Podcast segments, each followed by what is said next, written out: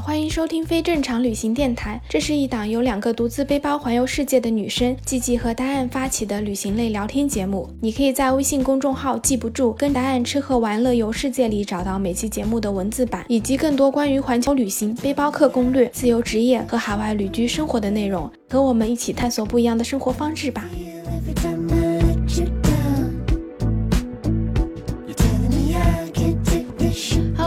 好，我是 G G，，我是 Diane，欢迎收听非正常旅行电台。这是一档横跨南北半球的旅行播客，带你用声音环游世界。今天这期播客呢，我们想来聊一聊旅行中最不想被问到的问题。对我们今天想聊这个话题呢，是因为前两天我在巴里洛切徒步的时候，一同前往的一个阿根廷朋友就问到我这个问题。他每次跟外国朋友聊天，只要别人听到他是阿根廷人，就自动给他打上了梅西这个标签，或者马拉多纳。嗯就不管他叫什么名字，不管管他是男生女生长什么样，只要别人知道他是阿根廷人，他就变成了梅西。然后他就很烦，因为每个人就是会不停的问他梅西怎么样，马拉多纳怎么怎么样。他说他虽然也喜欢梅西和马拉多纳，但是他又不和马拉多纳和梅西住在一起，他也不会知道他们的生活的点点滴滴，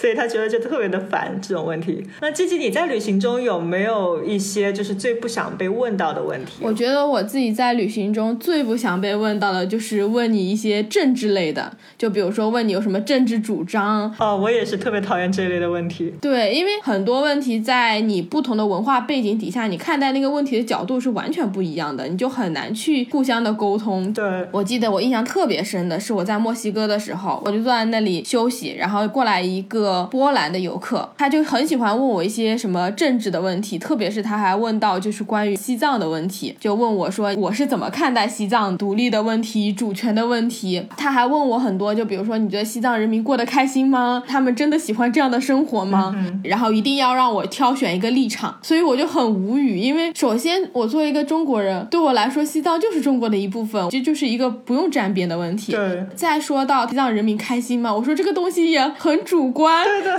重点是他没有去过西藏，他问我的时候，他就觉得西藏还处于那种农奴社会，就每个人都很受压迫什么的。然后他就说，因为西藏这些人权没有受到保护，他就这一辈子都不会去西藏，一辈子都不会去中国。天哪，就莫名其妙的。对，然后我就问他，我说，既然你都没有去过西藏，你也没有去过中国，那你讲的这些观点，你听到的这些东西，都只是别人告诉你的，或者是西方的一些报纸。对，当时在墨西哥街头，我就跟这个人一直争争争争争，争了差不多有二三十分钟吧。可能他自己没有意识到，我自己会觉得心里就还挺不舒服的。第一个，我确实对于政治啊这些东西不是说特别的敏感，然后懂得也没有那么那么多，我很难去跟他讲说政治立场的问题。然后再有一个就是，我会觉得说，你既然不了解中国，也不了解西藏，然后你就这么武断的去下一个决断，这件事情也还挺不恰当的。嗯，再重要的就是，因为我们两个人持的观念特别特别特别不一样，然后我又不了解波兰人到底是学了什么样的历史政治，至少在这么半个小时、几十分钟里面，你是很难就这个问题达到一个什么相互理解的，只能是在那里你争你的，我争我的。所以我就还挺不喜欢，就是出去玩的时候被问到这一类的问题，因为我觉得这一类问题是很难去回答的。对我也特别讨厌，就是被问到这些关于主权的问题，因为对于我们来说，这不仅是西藏，然后台湾、香港，其实都是我们祖国不可分割的一部分。比如说有美国人问我，我就会问他们，那如果别的国家的人就不停的问你，夏威夷是不是一个国家，阿拉斯加是不是一个国家，你会怎么看？对，或者就是如果是阿根廷人问我，我就会问他们，如果火地岛因为就是不与那个阿根廷大陆接壤的，火地岛要闹独立，或者其他国家的人问你火地岛是不是阿根廷的一部分，你们会怎么看？然后阿根廷人就会开玩笑说，其实乌拉圭也是阿根廷的一部分。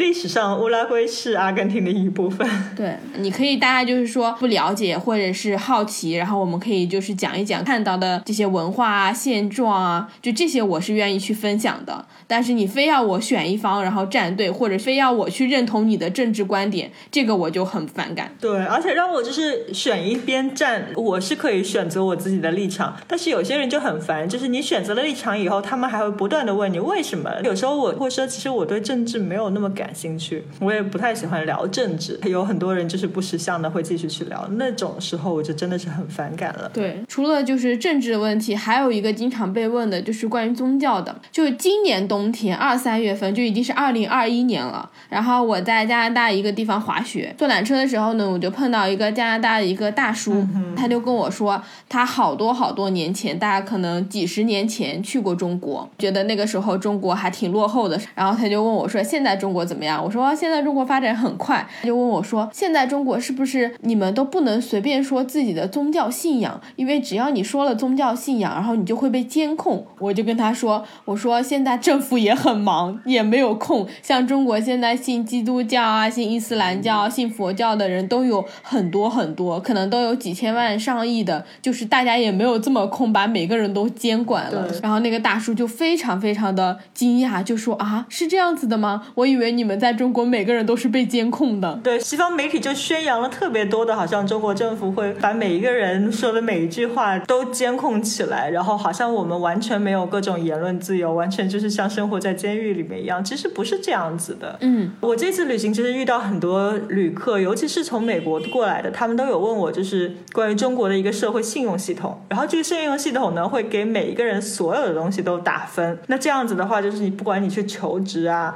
然后去找对象啊，甚至是用约炮软件去约炮，别人都会看你的社会信用分。啊，然后他们问我这是不是真的，我就觉得你搞笑吧。这个 他们描述的场景就像一个电影里面，你知道吗？每个人的头上就冒着一个数字，要跟你约会，跟你干嘛干嘛都要看你这个分数。嗯，然后后来我就问他们，就是说从哪里听说过这个系统？他们就说啊，很多这些权威的媒体啊、新闻啊都有报道。我后来还去搜了，真的我有搜到一忘了是哪一个非常像主流的媒体，它上面就写了一篇看起来非常严谨的，像学术性报道一样的一篇文章，很整体、全面的介绍了一下中国这个社会信用系统，然后说到我们无论做的每一件事情都会被打分什么什么的，我觉得太搞笑了，这种无中生有还弄得像真的一样。对他们这种媒体，就是真的像你说的一样，就会写的特别全面。特别有名的就是 BBC，BBC 上面的报道真的跟看笑话一样。包括前一阵子不是因为这个新疆棉花的事件嘛，对外网就是弄得非常非常的夸张，就是各种抹黑中国。然后你去看 BBC 的新闻，它真的能够帮你从棉花的种植到最后产出，然后得出一个完整的结论，写的那个东西就让你看起来像一个特别严谨的新闻报道。可是他讲的每一件事情都是瞎编乱造的。如果你是一个完全不了解中国，或者说你对于中国了解那个渠道只有就是国外的几个媒体的话，真的特别容易被误导。因为他写的真的是太像一个很正规的新闻稿了。对，因为首先你会觉得 BBC 本来就是特别一个权威的，他们那个写作手法是特别具有说服力的，就是论点论据都特别的全面。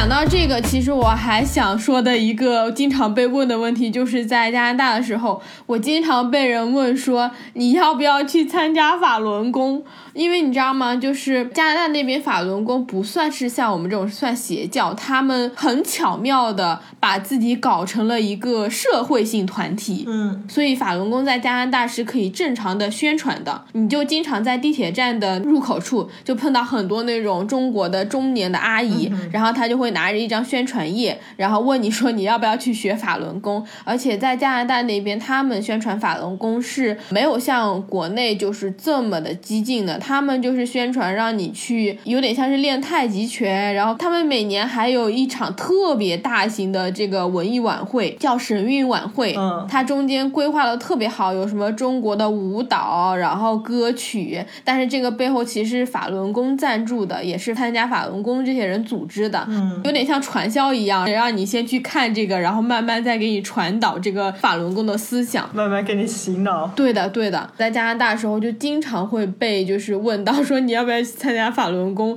很多老外也会看到就是说法轮功什么的，他们知道这是中国的，然后他也会来问我说这个东西是什么，嗯是你们的一个宗教吗？我就会发现好像真的因为这种信息传播的问题，然后包括报道的宣传的手段问题，很多人对这些些东西就是会很有误解，因为像我们这样子，我们很明确就知道法轮功是一个邪教，他们做的很多事情都是很不对的。可是，在国外真的是被很多我在国外的同学问说，法轮功是不是就是一个中国正常的宗教？甚至有一些人对宗教了解的特别少，他都会觉得法轮功跟佛教这些是一样的，只是一个什么更小众一点的宗教。天呐，我倒还好，其实我旅行当中没有人会问我任何关于法轮功的事情，但是他们是有问我中国的宗教是怎么样子的。对就大家还是出于好奇，因为比如说在拉美很多国家，可能大部分人是信基督啊、信天主教这些，嗯，所以他们就很好奇，在中国大部分人是不是有信那个佛教？现在这边还很多人对道教这一类的很好奇，在阿根廷你还可以看到到处在卖那个易经的书，嗯，然后有八卦、五行那种，我还碰到很多阿根廷人跟我说这事，我说哎，你了解的比我都多。对对对，其实禅啊、禅宗啊，就是这种也很多人去学习。嗯哼，我也有遇到过一些因为刻板印象，然后被问到一些很好笑的问题。就比如说之前在印度旅行的时候，在那种特别小的村庄里面，我一去，他们就问我说：“李小龙是不是在中国特别特别的火？”我说：“对，是很火。”但是他们就以为李小龙是现在这个时代还生活着。嗯，然后就是中国每一个人都是李小龙，他们还停留在可能三十年前的那个时代。对的，其实拉美国家也是很多人都是以为中国人都会功夫的。我之前看到一个帖子，就我来拉美旅行之前，他说如果你在路上遇到劫匪，你只要假装你会功夫，别人就会真的觉得你会功夫，就会逃得远远的。那这也蛮好笑的。对的，然后真的是基本上我碰到的每一个阿根廷人，就除了去过中国的，他们都会问我，你们是不是在学校就是从小都会学功夫的？嗯，但其实很久很久以前哈，我也以为阿根廷的人都会跳探戈，所以现在每次有阿根廷人问我是不是你们中国人都会功夫，我就问他们是不是你们阿根廷人都会跳探戈。你说到这个跳探戈，我觉得新疆人应该很不喜欢被问到的一个问题，就是新疆人是不是都会唱歌，都会跳新疆舞？然后最夸张的，就一定要让他来试一试扭脖子的那个，我觉得新疆人应该也很崩溃。啊，对的，我觉得这种刻板的印象就是被问到的还挺多的，特别是在国外对，还有很多人就会问我说中国是不是特别特别的落后，尤其是在印度。对，之前在印度的时候，就是那些商人老是想占你便宜，然后我后来就发现，他们上来不是就会问你是哪个国家的吗？如果你是什么欧美那些国家的，他就会把价钱叫得很高。然后如果你说你是中国的，他们就会那种意味深长的发出一句说哦，然后就是感觉哎，你跟我也差不多。后来有一个骑车的那个大爷就问我说，你们中国是不是也特别特别的破？然后你们有火车吗？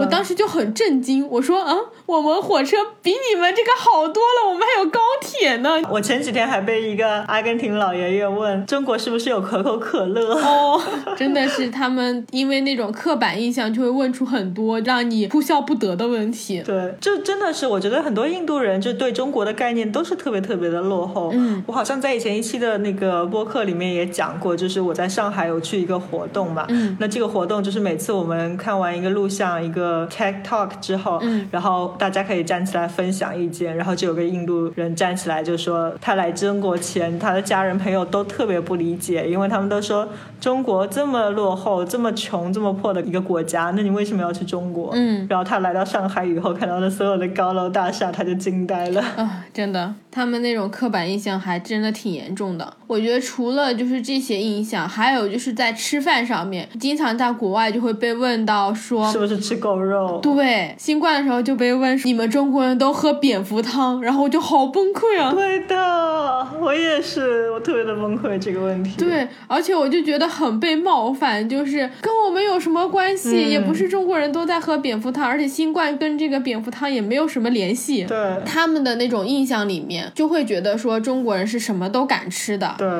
大部分人还都是比较好的，他们是会愿意去了解你的。只是我有时候会觉得被问的很烦的，是因为这个刻板印象实在太严重了。不管人家是出于善意的，还是有攻击性的，你就是在外面吃饭的时候，就经常会被一直问到，一直问到。对，真的是全世界的人都会对我们有这个刻板印象。对，就大家会反复的问，你会碰到每一个人，可能每一个人都会问你这个问题，然后我就真的觉得很烦，我要解释很多。我说在中国这么多人，我有这么多菜式，在一个小地方是大家会吃狗肉，但是是很小的一部分，并不是所有中国人都有吃狗肉的。对，我觉得吃狗肉这是一个还比较明显的问题，还有很多的就是会经常问你说推荐一个中国最好吃的菜是什么，每次问到这种问题就是完全不知道怎么回答。啊，对的，我会给大家普及一下。我说，你看中国那么大，我们有那么多个省，那么多个城市，每个城市都有一百道不同的菜式，所以你让我推荐一个最经典的菜式，中国真的没有一个最经典的菜式。我感觉美式的中餐品种还多一些，在阿根廷的中餐基本上就只有炒饭、炒面，还有一个 chop suey，这就是炒一些豆芽什么东西的。嗯所以他们会觉得好像中国菜就是这么一点东西。对他们真的觉得啊，我喜欢吃中国菜，炒饭、炒面。然后我们真的不是每天都吃这个。对，而且炒饭、炒面根本就不算是一道很好的菜。对的，我们的什么火锅呀，哎呀，不要说了，口水下来。你说到火锅也是很好笑，就是很多外国人他是没有办法理解中国人吃火锅这件事情的。我之前在加拿大上学的时候，我就叫国外的同学，我们就一起聚会，然后大家说一起吃火锅，然后火锅英文不是叫 hot pot 吗？有一个女生的同学，她就特别好笑，她从来没有听过火锅是什么，她就一直把那个 hot pot 说成那个 hot spot，就是热点。然后她就一直跟我说，我们今天要去吃这个什么 hot spot，我就说嗯，这是什么？就是手机那个热点吗？然后过了很久，我才知道他说的是火锅。好吧，然后我们去吃那个火锅，很多老外都很不习惯，因为他们不是分餐，所以他就不习惯把所有菜都涮到一个锅里面，他就会觉得这个东西怎么才能吃呢？而且再加上火锅底料啊什么，看起来就是那种红红的、辣辣的，你也看不出来它是什么味道，就有点像是我们去吃那种什么咖喱一样，对他们来说是同样的感受，所以就还挺好笑的。这个还好啊。对拉美人来说，其实没有太多分餐的概念，因为你想，阿根廷他们喝马黛茶都是同一根吸管。嗯，就这边还有很多人有问我，在中国你最喜欢吃的菜是什么？是米饭吗？啊，然后中国人是不是吃很多米饭？我就说米饭不是一道菜，好吧？就是米饭就像你们的面包一样，我们不是光光吃米饭，我们是很多很多道不同的菜。嗯，但对于他们的印象就是我们就是吃饭。就光吃饭是吗？对的。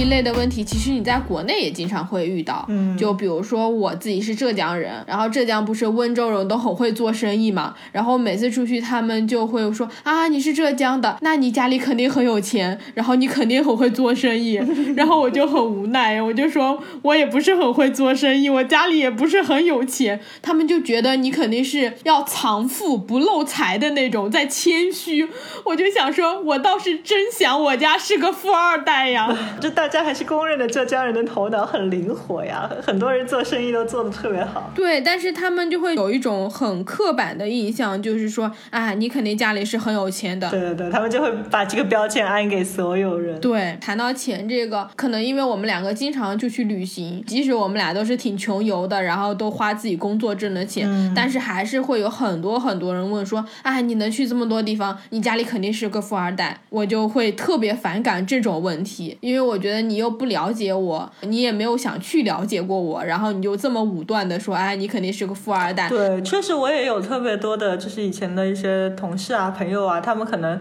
计划去欧洲玩一个星期，然后预算就两三万这样子。但是就是大家玩的不同的方式是不一样的。像我们穷游，然后住青旅啊，甚至像我这次打工换宿啊，然后或者坐大巴用当地的交通，其实我们真的是省了非常非常多的钱的。而且旅行的时间越长，你花的钱是越少的。是的，就是你不一定要是个富二代，只要你工作能挣钱。经常会遇到一些那种不是特别熟悉的朋友，他可能就是光看你的朋友圈，然后他就会问你说：“哎呀，你真好，我好羡慕你的生活，每天都在外面玩一玩，你都不用工作吗？你都不用上班吗？” 然后我就会回他说：“如果你把你上班工作的钱，把你买房买车的钱都拿来玩，你可能玩的比我还爽。”对的，就这是一个很个人选择的问问题，我们只是希望把钱用在这种人生体验上，用在这种旅行上，所以我们就没有买房，没有买车，就是你只要正常工作，你也就会有钱出去旅行了。对我也有被问到，为什么你的假期那么多？为什么你还不回来工作？嗯我说我辞职出来旅行不行吗？对我也经常会被问到。其实这都是大家个人选择的事情，我觉得大家就不应该质问别人，哎，为什么你假期那么多，我没有那么多假期，所以我不能出来玩。其实我觉得你要选择一种怎么样的生活方式，怎么样的旅行方式，出不出去旅行，其实这都仅仅是一个选择而已。对，可能是你有面临各方面的压力，但是只要你是想做什么事情，你总归有办法去做成的。对，有些人他是很认真的，因为他可能真的是想要去旅行，然后没有办法，他的那个问法是会不一样的。他可能就会问你说你是怎么做到的，然后会问一些你很细节，就是他会让你觉得他是认真的在考虑这个问题。我当然就会愿意去跟他分享说我是怎么下决心开始成为自由职业者，或者我开始不工作然后去旅行的，就是这些是我愿意分享的。但有些人就是那种，哎呀，你怎么这么多假期？我好羡慕啊！像你这种又不用上班，然后又能到处玩的、嗯，哦，我最讨厌这种。那种，我就不会去回答，我就会回答说，哦，你也可以啊。对对，我也会这样回答。还有那种在国内，我经常会被问到，就是说你挣多少钱？你为什么有那么多钱，然后可以出去玩？大家对工资这个问题都特别的关心。对你要是那种客气的回答一下，就说啊，我也没有挣多少钱，然后人家还会回你说我不相信，就是不可能，你肯定挣很多钱。对，会有很多人是要刨根到底的那种问，对一定要听到一个明白的数字，对 就很无语。这种其实本来应该是隐私的事情。对，这种就非常的个人隐私。如果我愿意告诉你，我就告诉你；我不愿意的话，你就不要再问我了。对但是他们真的是非得问出一个具体的数字，嗯这种其实你就很难去回答，因为像我做自由职业，我可能这个月有挣很多钱，然后下个月我就没钱挣了，我到底要怎么回答你呢？对的呀，还有一个问题让我挺反感的，就是因为我去了很多地方嘛，然后会有人问，就是你一个女孩子去了那么多的地方，你就不怕到时候没有人敢娶你吗？你不怕到时候没有哪个男人敢要你吗？我就觉得有点莫名其妙。而且这个好没有礼貌啊！对啊，如果是哪一个男的真的是因为我去了那么多地方，然后就不想喜欢我这样子的人，那是他的问题。对啊，他只愿意去找一个温室里的花朵，然后一个小鸟依人在他旁边，那什么也不知道，哪里也不去，是他的问题。我也不要找这样子的男人。对啊，这种问题问出来，这个答案都没法回答，你不觉得吗？你要怎么说？你娶我吗？你又不会娶我，你凭什么问这个问题？再说你又不是我爸妈。对，其实有些人也只是开玩笑的啦，但是我也不是很喜欢这种玩笑。对，就如果你是这个人比较善意，可能就算了，大家开玩笑。如果那种特别认真的问我，我就说、怎么着，我没有人娶我的话，你养我还是要怎么着？因为他问完这个问题之后，他只是自己嘴上图一乐子，他又不会想说，那你这样子问，可能对别人来说是一个很不礼貌的事情。嗯，可能对我们两个还好，我们两个可能也被问惯了，但是肯定也会有一些女生可能本身就是比较敏感的，嗯那你天天去问年龄啊，或者是婚恋啊这种，就挺不礼貌的，而且会给女生很多压力。对，讲到这个的话，我经常会被问到的一个问题就是说，你一个女生去这么多地方，你难道不害怕吗？对我也有被问到很多次。对，我就想说，哎呀，我好害怕呀。然后你是要来帮我吗？我就说我不害怕吗？那个人就会回我说，哎呀，你胆子真大，你怎么能不害怕呢？对的，有过这样子的对话。对，一个人去国外玩，然后基本上碰到的一个人旅行的中国人，大部分都是女孩子，对很少有碰到一个人旅行的中国的男孩子，不知道为什么。然后可能男孩子基本上都是结伴一起的，或者跟情侣一起的，然后他们会觉得你一个人女孩子出来玩就很疯狂。对，接着第二个问题就是说，你难道没有朋友跟你一起吗？就又会觉得你这个人一个人出来玩，然后很奇怪，然后又很孤独，又很可怜。我每次就是就不知道怎么回答，就是他们好像就没有办法理解，说一个人也是可以出去旅行的。你一个人出去玩，不代表你这个人没有朋友。很多人不是有发照片，就是说一个人去海底捞吃饭，然后服务员会在你对面的座位上放一只很大的玩偶去陪你，就让你不要那么孤独。其实一个人吃饭并不一定会要很孤独啊。对 不过当然，就是一个人吃饭跟一个人出来玩又不一样，因为像我一个人出来玩的时候，很多时候我吃饭并不是一个人，因因为我一个人出来玩，我总可以在青旅啊，在路上啊，在山上啊，认识各种各样全世界各地的朋友，大家一起出去吃饭喝酒。对，而且有时候我会觉得，本来这件事情是很正常的。对就比如说你一个人出去吃饭，你总有一个人的时候吧，嗯你不可能永远身边都有很多人。大家好像给一个人这件事情贴了一个标签，就导致你一个人出来玩很奇怪，你一个人吃饭也很奇怪，你一个人看电影都会变得特别奇怪。然后再加上可能我们俩都是女生，就女生再加一个人这件事情会变得更奇怪，就老觉得要么就是你这个人肯定是什么嫁不出去，没人要，然后你这样子肯定是哪里哪里有问题，就会被问到各种，好像就是你女孩子一个人出去玩这件事情就很不正常。就好像有时候我感觉在中国，大家会觉得好像作为你一个女孩子，你就是一个弱者，你就不应该一个人去闯荡。对，因为我觉得这个东西，你说注意安全，然后保护自自己是一方面，但是你认为女生不应该去做这些事情，或者没有能力去做这些事情，这种问法就会让我觉得很被冒犯到。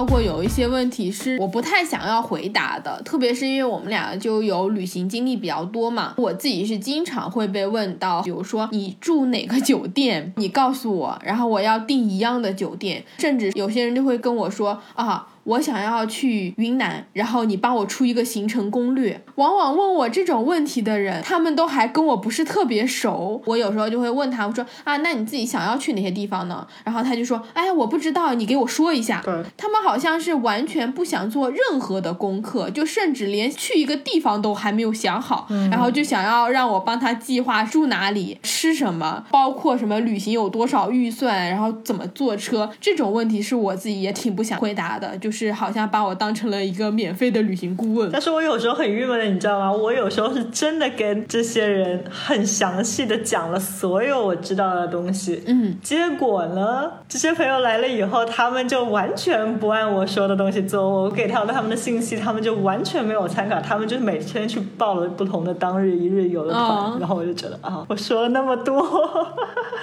为什么呢？对，因为有时候我不是不愿意去回答问题，是我明显的知道这个朋友他可能从来没有背包过，然后他也不适应像我们这种很穷的旅行方式。对我明确的知道他是不会去住青旅的，他是一定要去住酒店的人。嗯我就会跟他说，我其实住的是青旅，然后这个我觉得你可能是不太会想住的。然后他还会刨根问底说，那你先告诉我一个名字，或者就是转说，那你觉得哪家酒店好？可是我自己没有住过那个地方的酒店，我没有办法推荐给你，我就会说，那你要不要去网上搜一下？我真的有遇到过，人家就说，那你去帮我找一下，我就觉得很无语，我为什么要去帮你找？对，有些问我很多这样问题的人，真的是像你说的一样，我根本就不认识的，可能是我一个非常不熟的人，就是有我的微信，然后他突然就告诉我，嘿，我有一个朋友也想去拉美旅行，或者去哪里哪里旅行，然后你能不能就是跟他讲一下？嗯，然后我就莫名其妙的开启了我的免费旅行 顾问。有时候真的大家问的问题非常非常的细，包括去每个国家要怎么签证，要准备什么材料，然后签证费要多少钱，入境要多少，这些都是很基本的。你可以上到官网，或者你就上到携程，上到飞猪有大把的信息，或者你就百度一下，都是清清楚楚的在那里。我就不知道为什么大家每一个这样的细节都来问我们。我是可以理解，就是很多人他真的没有怎么出去旅行过，他可能获得这些资讯的渠道很少，就是他真的是不知道怎么去查。嗯，可是那种，我觉得你只要告诉他说你怎么查，或者你告诉他说淘宝上有很多代办的，你直接去办。如果你不愿意花功夫去研究的话，这就够了。对我不太喜欢的就是你自己又不愿意查，你非觉得就是说你问我是更省力的一件事情。嗯，就是你自己明明不是说做不到，你又不是什么像我们爸妈那种年纪很大了，就真的是很难去再做网上的攻略那种，我可能就是会帮你查一查。对。但是你明明是一个很年轻的人，你只是自己不愿意去花功夫和精力去研究，这种我就不太愿意去回答。对，不然你就跟团好了。我觉得如果你打定主意你要自由行，那你很多东西你就得自己去查，而且这些信息是很容易就可以查到的。嗯，对的，不然的话，你这个自由行其实也不能叫自由行，对 你只是别人免费帮你安排的一个跟团游。对，哦，我还有就是朋友跟我说，他说哇，我好喜欢你一个人旅行的经历，因为我经常会说，就是啊，我一个人去了这里那里，然后一个人旅行有多么多么的爽，多么多么的自由，很容易认识朋友。嗯所以别人会说啊，我好喜欢你一个人旅行的经历，你下次一个人旅行的时候能不能带上我，能不能叫上我？真的，但是你要跟我一起旅行，你就体验不到这一个人旅行的经历了呀，因为两个人旅行跟一个人旅行都是完全不一样的经历。对的，我也经常会被问到这个问题，他们会说的很轻松，哎，你下次玩的时候你一定要叫上我。但等到你真的想叫上他们的时候，他们又各种理由说：“哎呀，我不行啊，我没有假期啊。哦，对，这是一种，然后另外一种就往往说这个事情的人，他都跟我一点都不熟，我跟你不熟，我怎么跟你去旅行呢”？对的，挑人旅行是很难的一件事情，因为哪怕很熟、很熟、很要好的朋友，或者就是很多年的情侣，你可能一起去旅行都会发生很多很多的矛盾。对，像这么问，就说，哎，你下次玩的时候一定要带上我，我可能就会敷衍一下，说，啊，好啊，等下次的时候我们再看吧。但是有一些人是会追着来的，就是说，哎，你下次什么时候出去玩，然后你要去哪里，就是会问到我都不知道该怎么去回答他，我就只能告诉他我还没有定，我还不知道我下次去哪里。可是我其实内心想的就是说我跟你一点都不熟，或者是说我下次旅行也想我自己一个人，或者我有其他的计划了。